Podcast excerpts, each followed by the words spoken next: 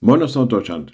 Das muss ich dir erzählen. Wenn jemand so anfängt zu reden, dann wissen wir schon, jetzt kommt eine Story, eine Geschichte, die zur Begeisterung Anlass gibt. Naja, zumindest bei dem, der so anfängt zu reden. Das muss ich dir erzählen.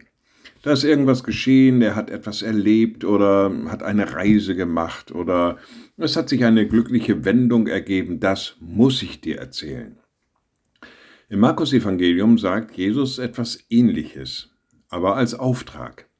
Geh hin in dein Haus zu den Deinen und verkündige ihnen, welch große Dinge der Herr an dir getan und wie er sich deiner erbarmt hat.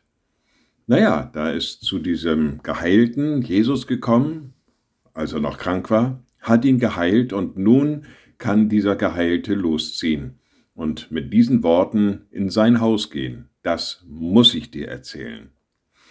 Vielleicht ist das für uns auch nochmal so ein Anlass, dass wir sagen, wir haben doch schon so viel erlebt, auch in unserem Glauben, auch mit Jesus.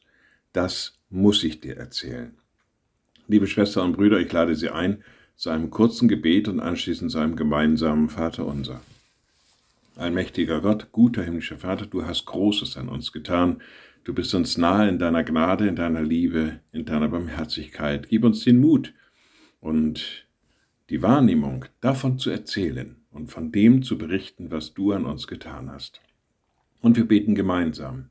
Unser Vater im Himmel, dein Name werde geheiligt, dein Reich komme, dein Wille geschehe, wie im Himmel, so auf Erden. Unser tägliches Brot gib uns heute und vergib uns unsere Schuld, wie auch wir vergeben unseren Schuldigern und führe uns nicht in Versuchung, sondern erlöse uns von dem Bösen.